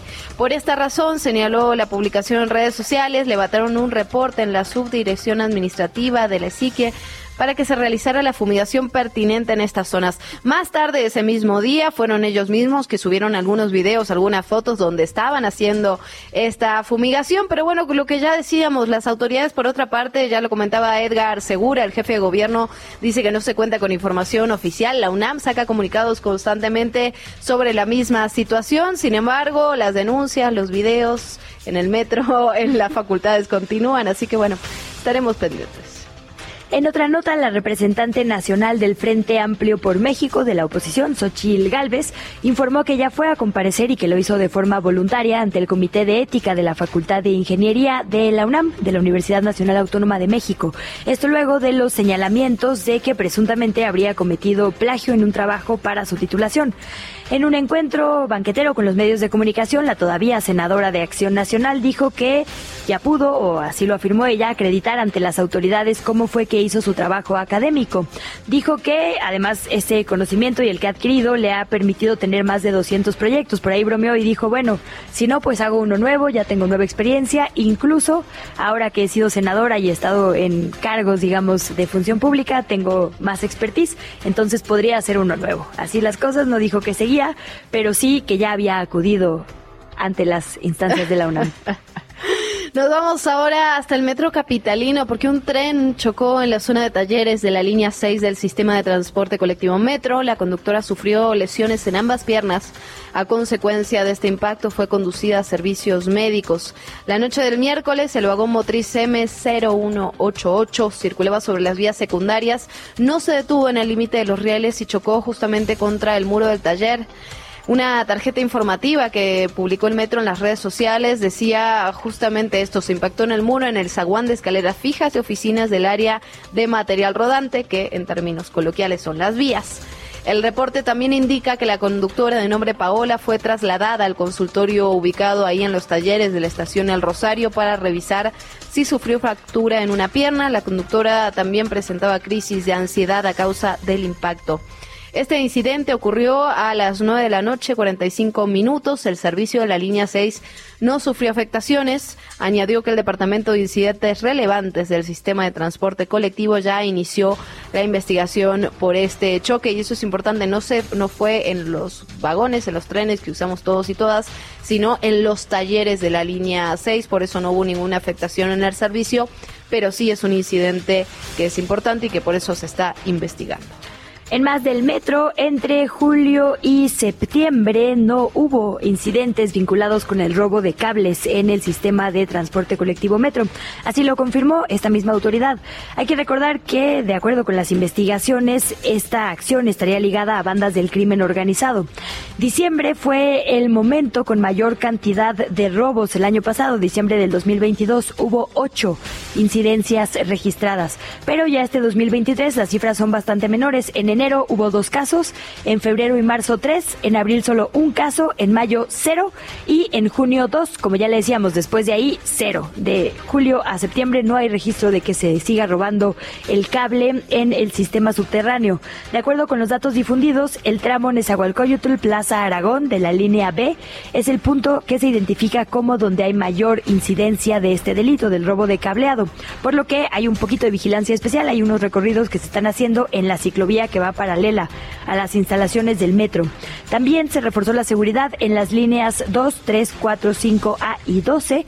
Hay recorridos diurnos y nocturnos en moto al exterior de las instalaciones y se está actuando en conjunto con la Secretaría de Seguridad Ciudadana al respecto.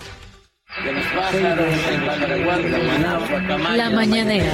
Quieren prohibirla, imagínense. Imagínense, tenemos que hablar de lo que ocurre en la conferencia matutina, particularmente en el caso de Notimex. Se le preguntó al presidente López Obrador en la conferencia en qué términos se dio este acuerdo que están todos celebrándolo con muchas sonrisas y que la verdad a, a, a nosotras, digamos, nos llama mucho la atención que se celebre eh, después de todo el conflicto, después de todo lo que ha ocurrido con Notimex, el cierre de una agencia de noticias del Estado. Bueno, el presidente respondió que no conoce los detalles, pero que sabe que ya se llegó a un acuerdo para atender a todos los trabajadores. Dijo que a todos se les va a liquidar. Afirmó también que se logró un acuerdo entre las dos partes después de muchísimo tiempo. Sobre el monto de la liquidación, dijo que no conoce el monto final, pero que ya está autorizado en el presupuesto y que le va a pedir al secretario del Trabajo que informe hoy mismo detalles sobre este tema. Está presente en la conferencia matutina María Luisa Albores, la titular de Semarnat, de la Secretaría de Medio Ambiente y Recursos Naturales. Ella informó que la meta para el 2024 es que en México haya un total de 43 áreas naturales protegidas en 23 estados del país. Esto convertiría a la gestión actual como la que tiene mayor cantidad de áreas naturales protegidas decretadas. Hasta la fecha hay 21 de estas áreas que ya están protegidas, por lo que la meta para el, eh, digamos, cierre del año es que haya otras 22. Estas 22 extra, digamos las nuevas áreas naturales protegidas que serían decretadas, son más de 3 millones de hectáreas y están ubicadas en 17 estados de la República.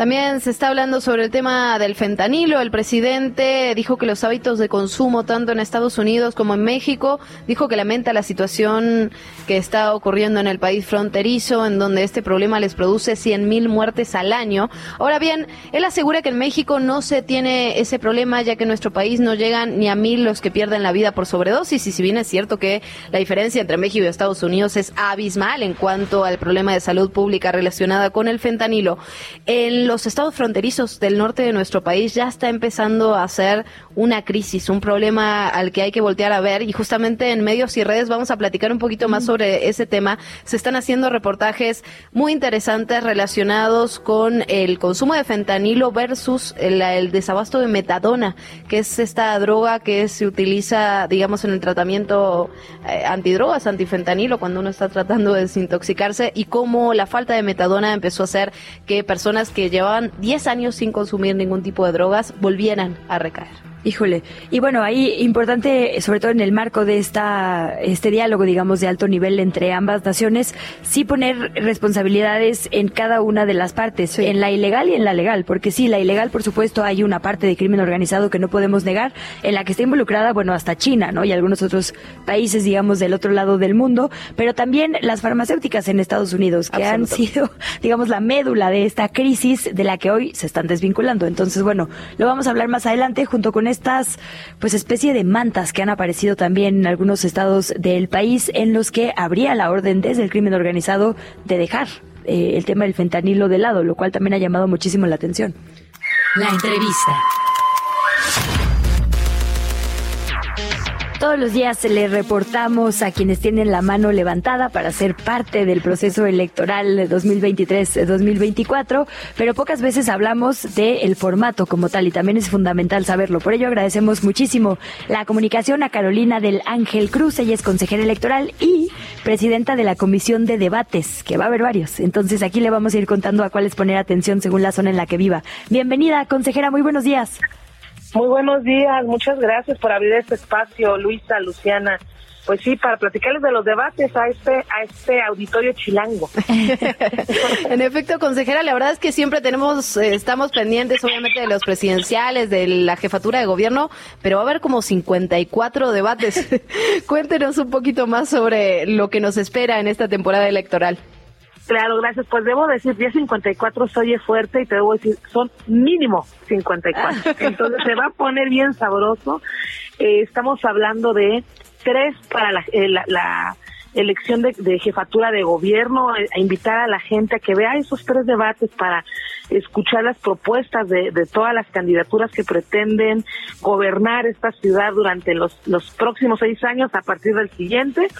Eh, y que también vamos a tener uno por cada una de las, pues mínimamente, uno por cada una de las 16 alcaldías y uno por cada uno de los, de los 33 eh, distritos de mayoría en los que vamos a elegir eh, diputaciones, además de una, una debate para la diputación migrante, mm. todas las, las personas que viven fuera de México tienen la oportunidad de votar también por una diputación y una más para el caso de las diputaciones de representación proporcional.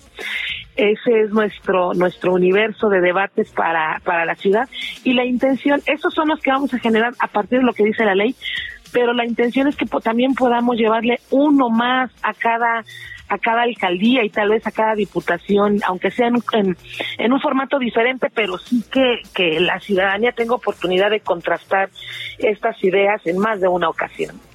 En los últimos, pues podemos decir años, yo creo, eh, ha habido eh, pues mucha polémica en algunos momentos eh, sobre los debates. Por ejemplo, en este momento la oposición decidió que sí iba a ser debates, Morena que no, por ahí anteriormente que si un conductor o no, que si un periodista o no. ¿Cómo deciden que esta es la mejor forma, digamos, de poner la igualdad de condiciones? ¿Qué saben de los ratings? ¿Cómo se van a elegir a quienes conduzcan? ¿Qué tienen mapeado desde el ISM? Pues fíjate que justo para eso es esta comisión que, que el colegiado me, me, honró en poder presidir, marcar todos estos parámetros. Hay cuestiones que ya fueron platicadas con los partidos políticos sin haber tomado una decisión aún por escrito, pero me parece que todos van de la mano en entender que, por ejemplo, es necesaria una moderación activa, que no solo se trata de, de, de un acto de campaña en donde me vas a decir qué vas a hacer y qué no, porque pues porque para eso está la propaganda en general, ¿no? Se trata de contrastar ideas en un ambiente de respeto, en un ambiente de cordialidad. Respecto de quiénes moderan o no, bueno, es que también se trata de, necesitamos licitar el, el, el servicio de los debates, necesitamos organizarlo y será a partir pues de los, las primeras semanas de enero que tengamos las condiciones sobre todo las económicas, ¿no? Para poder determinar, eh, pues, con cuánto, quién, cómo y, y, cuál. Pero, eh, pues sí, la intención es que se, es un ejercicio de partidos políticos de candidaturas, pero que la beneficiada es la ciudadanía y a partir de todo eso eh, generar las condiciones, como decía, para debates de calidad. Aquí la, fortuna es que eh, cada parte, eh, candidato o candidata o partido decidirá si participa o no pero la obligación de hacer los debates sí la tiene el Instituto Electoral. Entonces, debates sí o sí, y todo estará en función de que participen las candidaturas, que te quiero decir, reiterar, veo mucho ánimo y mucha voluntad de todos los partidos políticos en la Ciudad de México a sumarse al, al ejercicio. Me imagino, consejera, que esa es una buena noticia, digamos, el ánimo por parte de los partidos. Ahora bien, ¿qué pasa con respecto a qué experiencias hemos tenido en, en años pasados, en elecciones pasadas, con estos debates, digamos, que no, que no son los más vistos, ¿no? No el de la jefatura de gobierno, no por supuesto el de la presidencia, pero ¿qué pasa con los debates en alcaldías y en diputaciones? ¿La gente muestra interés? ¿Va? ¿Se transmiten todos por, por internet? Son, ¿Se puede ir de forma presencial? ¿Cómo funcionan? Pues mira, en otras ocasiones, primero decirte que eh, por, por norma, pues eh, hace no mucho que existe la obligatoriedad de los debates. Si bien es cierto, ya la historia de los debates en México trae un ratito con estos altibajos de los que me hablabas, ¿no? Y con experiencias diversas. En Ciudad de México este va a ser el tercer proceso electoral en los que se realizan en estas condiciones eh, eh, de ley y hemos tenido la fortuna de haber contado con distribuidores, empresas distribuidoras de los debates, pues bastante responsable, pues no, no te voy a decir cuáles, pero sí el por qué, el por qué es importante mencionarlo, porque han sido transmitidos estos alrededor de 50 debates dependiendo del, del proceso electoral del que se trate, eh, en televisión abierta. Eh, entonces ha sido eh, em, han sido vistos pues sí en, en, en vivo y en televisión abierta pero además los dejamos en el canal de YouTube del instituto, nos la pasamos promocionándolos para que la gente pueda eh, tener oportunidad, si no lo vio en vivo, pues verlo en el, en el momento a lo mejor de que llega a casa y todo, porque eh, te estoy hablando, dijimos ya cincuenta y tantos debates, cincuenta y cuatro este año, o este proceso electoral, en menos o en poquito más de, de, un mes, ¿no? En tres meses, bueno, un poquito más de dos meses para todos y eh, en tres si juntamos las de jefatura de gobierno. Entonces, es un ritmo muy rápido que tiene que ser debates entre semana y que a veces la gente no lo ve. Pero los debates en Ciudad de México son de los más vistos. Sí debo decirte que estamos como institución muy satisfecha, el ISM está muy satisfecho de que, eh, pues de presumirte que son de los debates más vistos con muchos impactos en la ciudadanía, eh, cientos de miles de impactos en lo individual, los los debates, ¿no? Entonces, eh, jugamos mucho también con con eh, alianzas estratégicas con escuelas, universidades, empresas, cámara de comercio para que a lo mejor les pongan el debate en el en el restaurante, no sé si me explico. Estamos jugando mucho con esa situación desde que se hicieron los primeros debates en el 2018 y nos ha funcionado bien. Tienen buen buen impacto. Ojalá y lleguemos a más porque tienes toda la razón. No es un impacto malo, pero todavía hace falta que la gente los vea más. ¿Qué hay con los independientes o con las independientes? Eh, porque nos dice, hay buena voluntad de los partidos, eh, pero también supongo que habrá presencia si es que se logra. ¿Cómo va el proceso, por cierto? El proceso de candidaturas independientes va bien, ahí están estamos esperando que se cumplan todavía algunos requisitos. También, este, ahorita con los plazos, pues ayer la resolución del tribunal nos, nos pone en una complicación eh, que todavía estamos analizando qué fechas vamos a, modificar. ¿La de precampaña, perdón? La de... Sí. Sí, perdón. ¿por qué? Perdón porque ayer la Sala Superior del Tribunal Electoral del Poder Judicial de la Federación determinó que una resolución, un, una, unos plazos que había puesto el INE eh, como eh, autoridad nacional y que en cascada baja a las autoridades electorales locales no era adecuado y nos mueven los plazos de pre-campaña. Ah, que ya no sería el 5 de noviembre. Sí, los atrasó tres este, semanas, dos. Así es. Incluidos plazos para el registro de candidaturas sin partido, candidaturas independientes que se conocen más comúnmente. Eh, sí, estarán invitados a los debates, por supuesto, pero hoy no sabemos cuántas, quiénes y en dónde, ¿no? Porque no solo, como ves, todos los debates no solo es en jefatura de gobierno, sino también en diputaciones, en alcaldías, entonces todas aquellas candidaturas sin partido que logren eh, tener su registro, por supuesto, formarán parte de los debates en igualdad de condiciones que las candidaturas de los partidos políticos. Eso, es un hecho y una realidad y tendrán representación en la comisión de debate. Ah, perdón, nada más detenerme en este dato que nos daba. Entonces, se van a, digamos, aumentar eh, en días eh, más bien se va a posponer, digamos, la posibilidad de registro para candidaturas independientes. Lo pregunto porque entiendo que el proceso para jefatura de gobierno ya había cerrado y estábamos en alcaldías y diputaciones.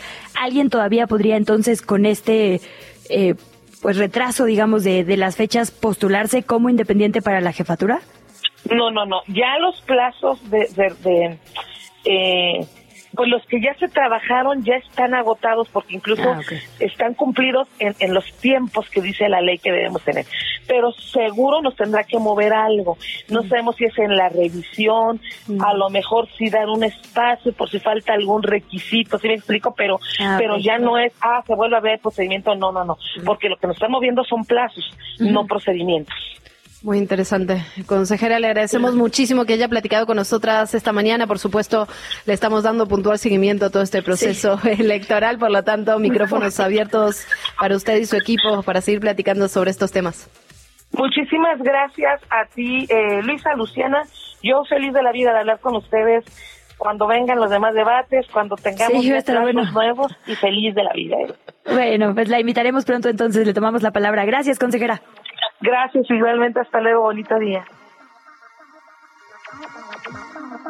Bueno, interesante el tema de los debates. 54 debates. Creo que ahí está. Mínimo 50. Mínimo, sí, exacto, mínimo digo, 54 debates.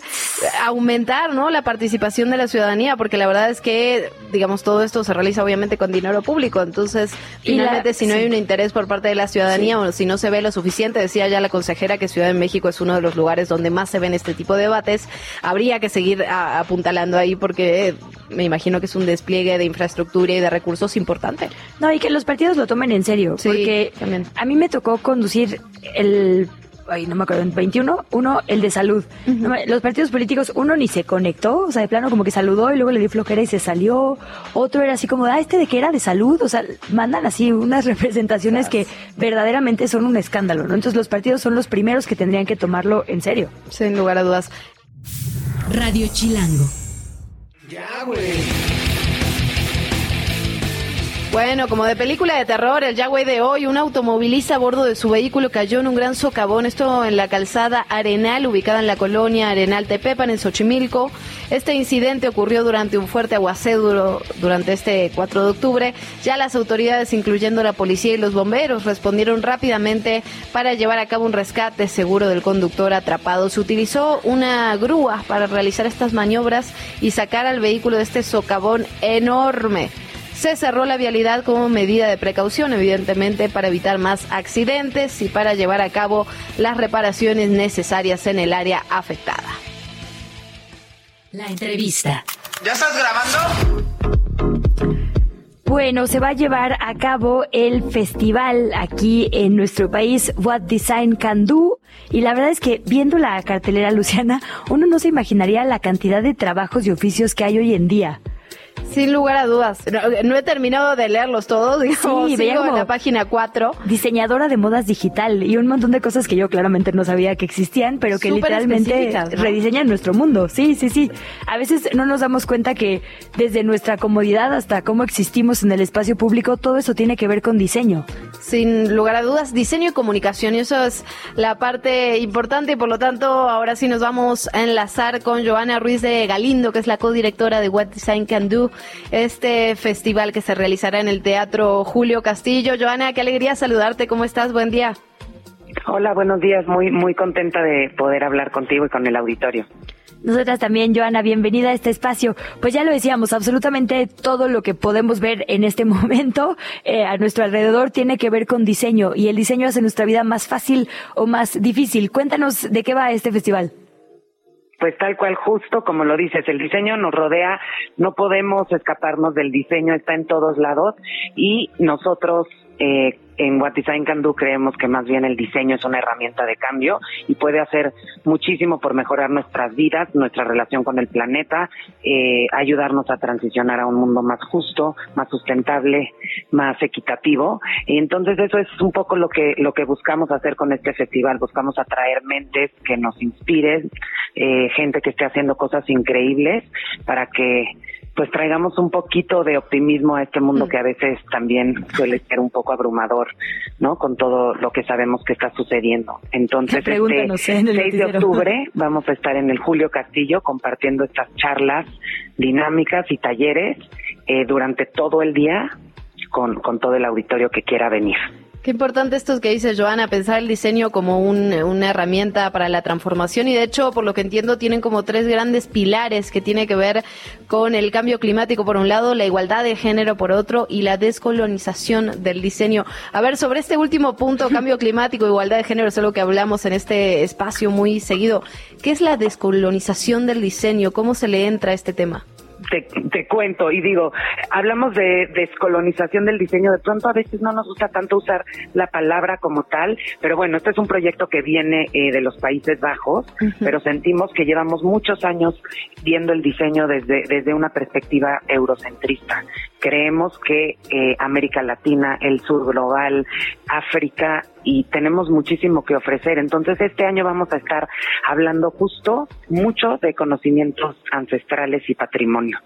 Creemos que tenemos que voltear un poco al pasado para ver cómo se hacían las cosas y esos saberes ancestrales que tienen mucho que, que dar y, y este que si los traemos al día de hoy nos pueden ayudar mucho a volver a tener como esa simbiosis con la naturaleza y hacer las cosas de una manera mejor.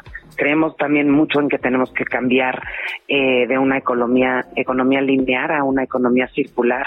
Entonces eh, creo que pues estos saberes ancestrales, este patrimonio tiene tiene mucho que, que, darnos en cuanto a conocimiento sobre sobre estos temas. Joan, hay como un prejuicio sobre que el diseño es algo snob de élite, ¿no? Como para eh, justo solo un público muy específico y este prejuicio se ha estado rompiendo con muchas conversaciones justo como estas, abiertas al público, en las que se discuten temas con una perspectiva social. Pienso, por ejemplo, en eh, el tema de urbanismo y cómo hoy se habla de espacios, por ejemplo, antipersonas en situación de calle, ¿no? Antes no nos dábamos cuenta que los picos en la banqueta no eran adornos, sino tenían una intención social. Ahora, detectar esto es fundamental para todas las personas, incluso fuera del mundo del diseño, para sumarse a una conversación que nos atañe. Y un poco de eso va esto. Exactamente. Digo, traemos a, gente interesantísima. Vamos a tener justo a una arquitecta, a Faina de Jong, de los Países Bajos, que eh, pues ella dice que su práctica es feminista desde la arquitectura, eh, que necesitamos más ciudades eh, diseñadas por mujeres, ¿no? por para mujeres, o sea que, que, muchas veces las ciudades no están diseñadas tomando en cuenta eh, no a las mujeres, entonces ve ve su práctica aunque sea arquitectónica desde de, de una manera feminista. Tenemos a Paola Antonelli, una de las voces más influyentes del diseño, ella es curadora en jefe de diseño y arquitectura del MoMA. Eh, tenemos artistas eh, como Ralph Nauta del estudio Drift, y tenemos a muchos, muchos diseñadores mexicanos que nos parece que están haciendo cosas increíbles. Tenemos a Gabriela Vadillo que tiene un proyecto que se llama 68 Voces, 68 Corazones, que habla de las 68 lenguas originarias de México. Eh, a Marisol Centeno, tenemos a Gabo Calvillo, a Taller Capital. Entonces, o sea, el programa está riquísimo. Eh, no se van a aburrir, todo lo contrario, creo que van a salir con la mente así explotada, con muchas cosas que pensar. Pues eh, nos puedes compartir un poco más también del resto de las personas que estarán eh, en los diferentes espacios, es decir, qué otros, ahí es que dice speakers la página, postulantes o qué otros invitados hay.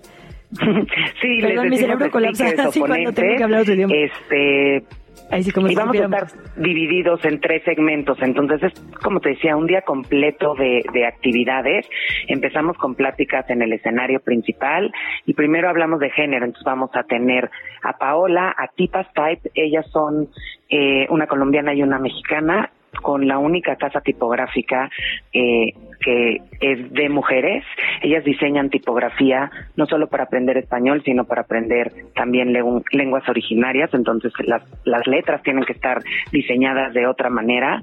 Eh, y también vamos a tener a eh, Rosa Hanhausen, ella es arquitecta, va a hablar del maíz. Eh, tenemos a Edio Para cerrando el el festival, él es diseñador gráfico, socio de Pentagram, uno de los despachos de comunicación visual más importantes del mundo. Y en medio de todo esto tenemos lo que nosotros llamamos breakout sessions, que son unos espacios en donde sí nos clavamos un poquito más, nos adentramos en estos temas. Son dos horas de taller y vamos a tener un taller de póster, eh, para diseñar pósters con diseñadores gráficos. Vamos a tener un design jam para buscar el tema de nuestro siguiente concurso. Hacemos un concurso a nivel global. Vamos a estar hablando también de multiculturalidad desde el diseño y vamos a tener un último para hablar de la construcción con madera. Ahora bien, lo importante para la audiencia, ¿cómo hacemos para ir? Esto es mañana en el Teatro Julio Castillo. Hay que sacar boletos. ¿Cómo, cómo está la dinámica? Les digo la página www www.whatdesigncando.mx. Nos quedan poquititos boletos, entonces apúrense porque ya se llenó. Es un teatro grande de 900 personas, pero todavía tenemos algunos lugares. Entonces ahí está el programa completo. Pueden ver los horarios, pueden ver los talleres e inscribirse. Eh, una vez que compran el boleto, los talleres no tienen ningún costo extra, nada más hay que inscribirse para apartar su lugar. Maravilloso. Joana, muchísimas gracias por platicar con nosotras esta mañana. Joana Ruiz de Galindo, codirectora de What Design Can Do. Ahí estaremos. Felicidades. Muchísimas gracias. Ahí los vemos. Buen día. Oye. ¿Qué chilangos pasa? En los medios y en las redes sociales. Iba a decir entre mi mal inglés y tu argentino sacar boletos. Así pobre de la audiencia. Pero bueno, perdón, ahí está la página. Y, mi mal inglés también. O sea, acá, no, acá, no se necesitamos nada, oye. Una disculpita de verdad. Bueno, eh, vamos a los medios y a las redes. Hoy el financiero trae una nota que se llama Así ha cambiado el tráfico de fentanilo tras la extradición de Ovidio Guzmán.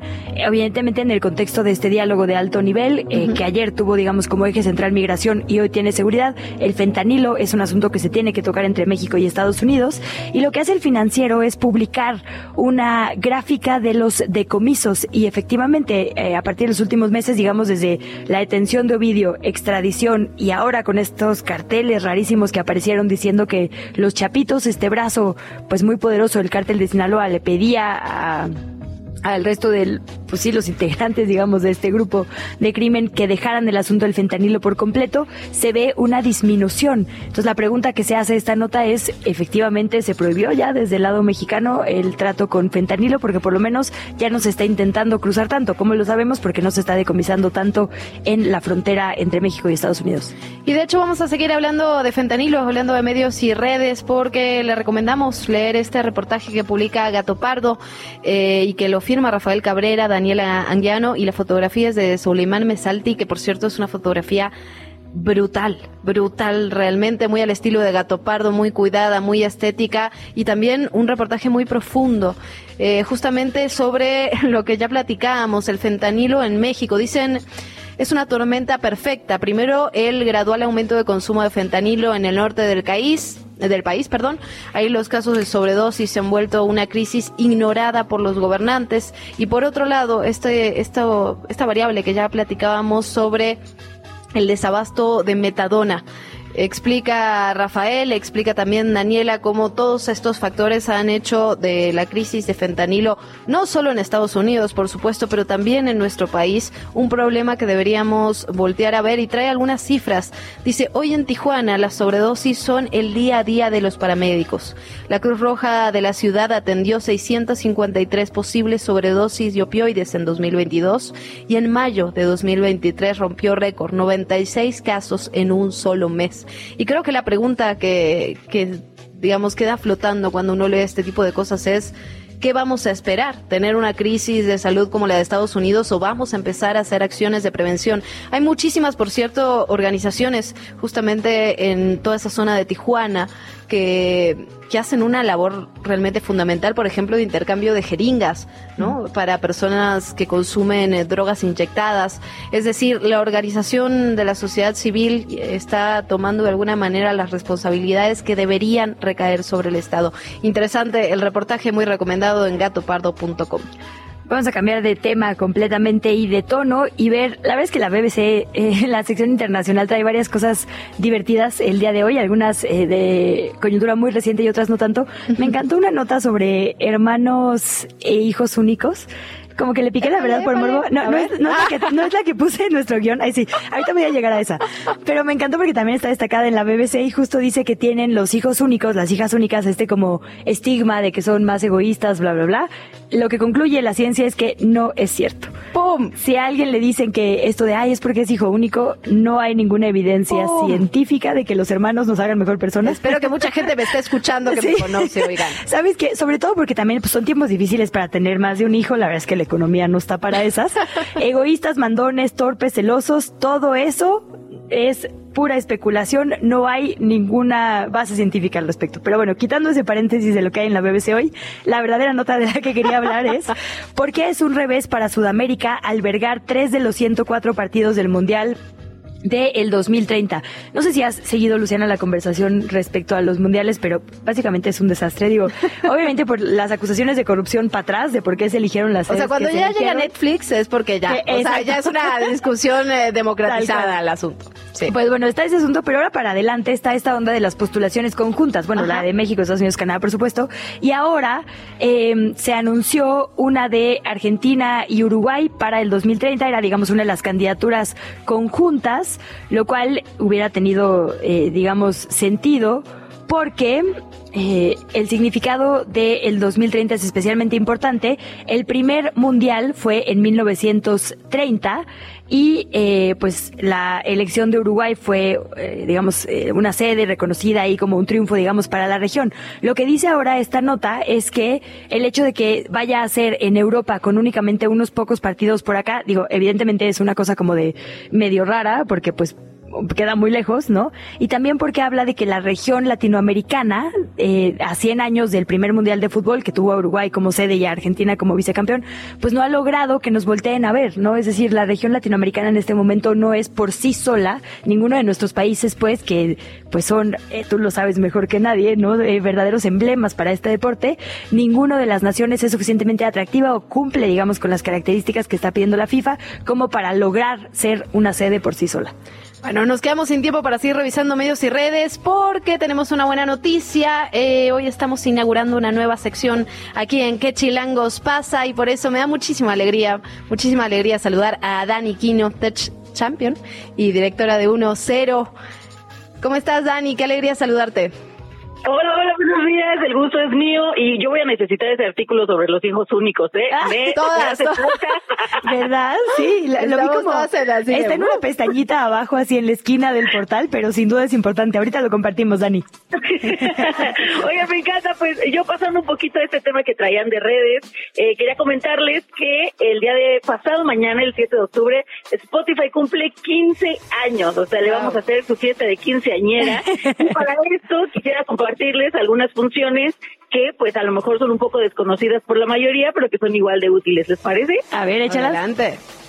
Miren, les platico un poquito el contexto. Ustedes dirán, bueno, ¿cómo que 15 años y en México llegó en 2013? Bueno, es que esta app sueca al principio solamente estaba disponible en Suecia, España, Finlandia, Reino Unido y Francia. Y ya en 2013 fue cuando llega a México. Pero les quiero contar de tres funciones que tenemos. La primera es mi favorita, que es el temporizador.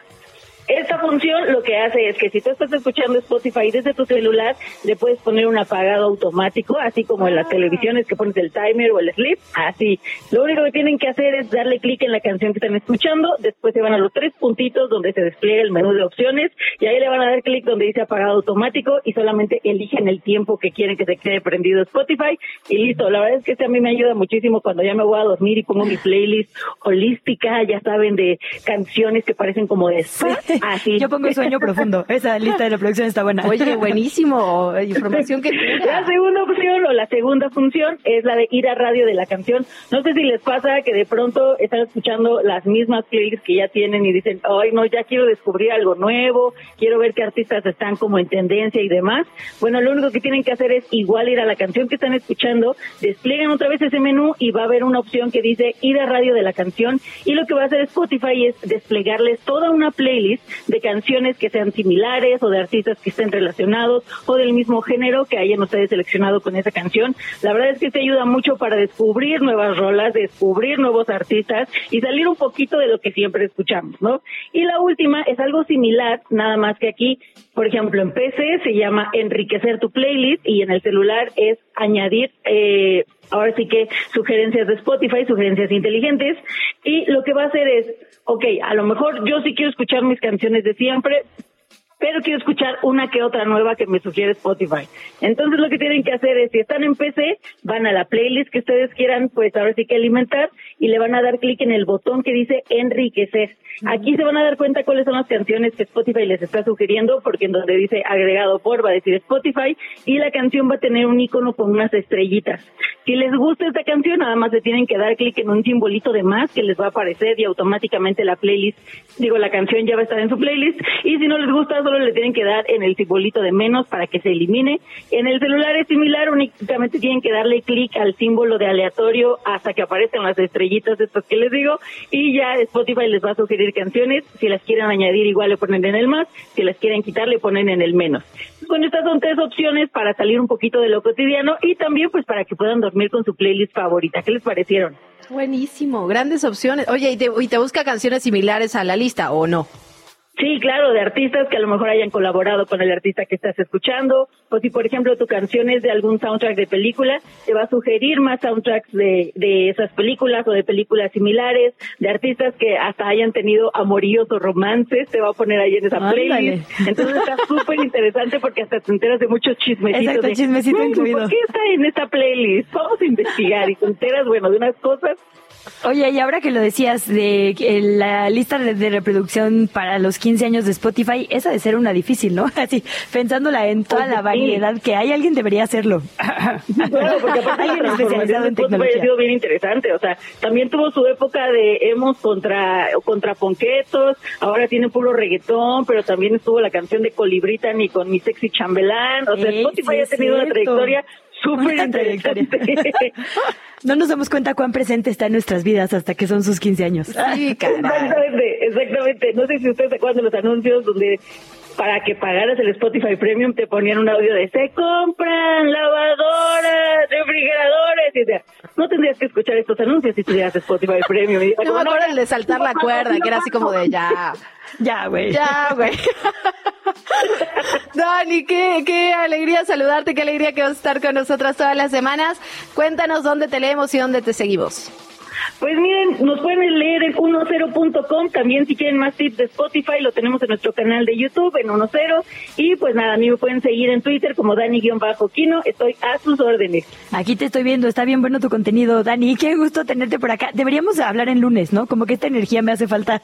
Así para iniciar la semana. Te podríamos Me hablar cuando nos levantamos. Sí, exacto. Mándanos tu lista de Spotify para levantar.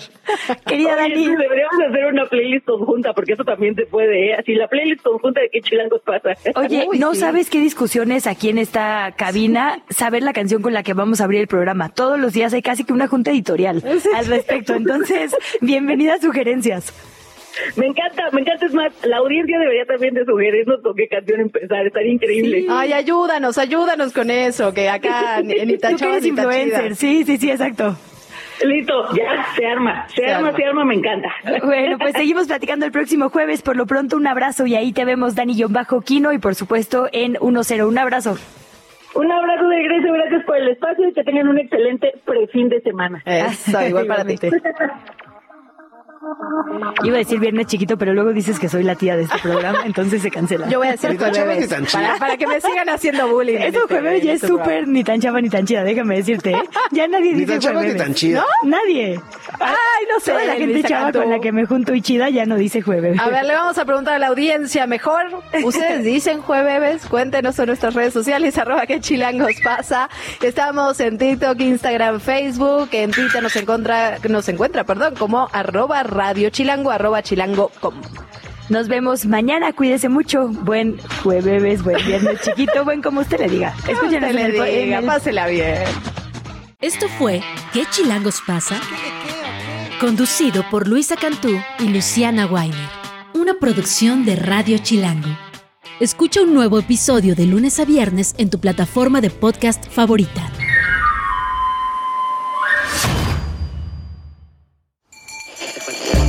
Radio Chilango, la radio que... Viene, viene, ¿eh?